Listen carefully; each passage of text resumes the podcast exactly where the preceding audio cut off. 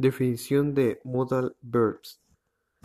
Un modal verb am type and verb that is used and it modality that and likelihood, ability, permission, request, capacity, subjection, orden, obligation, or habits.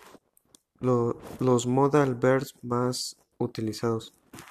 Can, had, expressed, ability, possibility, and Spanish with translate and power code. Code. In it expands form on cat but in it has used to express possibility. May. This modal verb is used to express it possibility and uh, probability. Might. Might is used to give occasion and possible and it also used for requests and offers. Will. In it being cannot expressing film future English would it also using express and decision matter and moment is spoken on intention on submitting.